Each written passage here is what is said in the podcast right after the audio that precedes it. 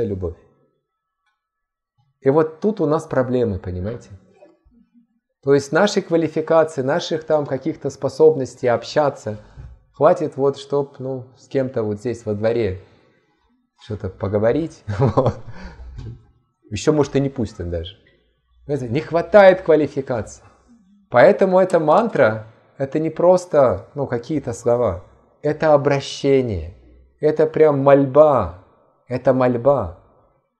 Помогите, помогите мне. Обращаемся мы в этой мантре. Энергия любви. Радха. Радха – это энергия любви. Хара – это одна и та же личность. Помоги мне, пожалуйста, научи мне, меня служить, научи меня любить, я не умею. Вот кого-то побить я умею, кого-то обозвать вообще не проблема. Выгоду какую-то, так это вот запросто. Еще могу всех научить, как это делать.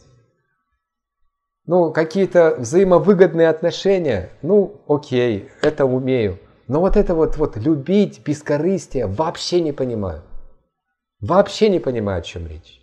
Я даже не знаю, с какой стороны зайти вообще к этому. Помоги мне.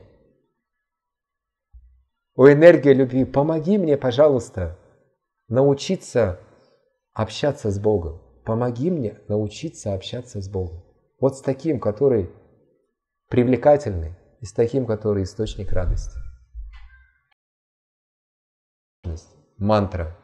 Мантра – это возможность сосредоточиться на трансцендентном, трансцендентное, вечное, вечный звук, вечный звук служения, бескорыстного служения.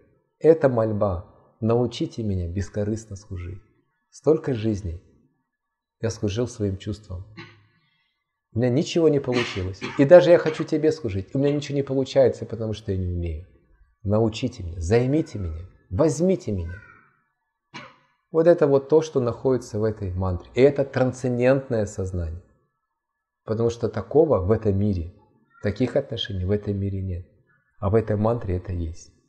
Поэтому, когда мы поем мантру, помимо того, что это красивое пение, помимо того, что это там танцы, это все здорово, это все хоро- хорошая атмосфера, дружелюбная, это все просто внешнее проявление, но глубинное проявление, глубинная вещь это вот эта молитва.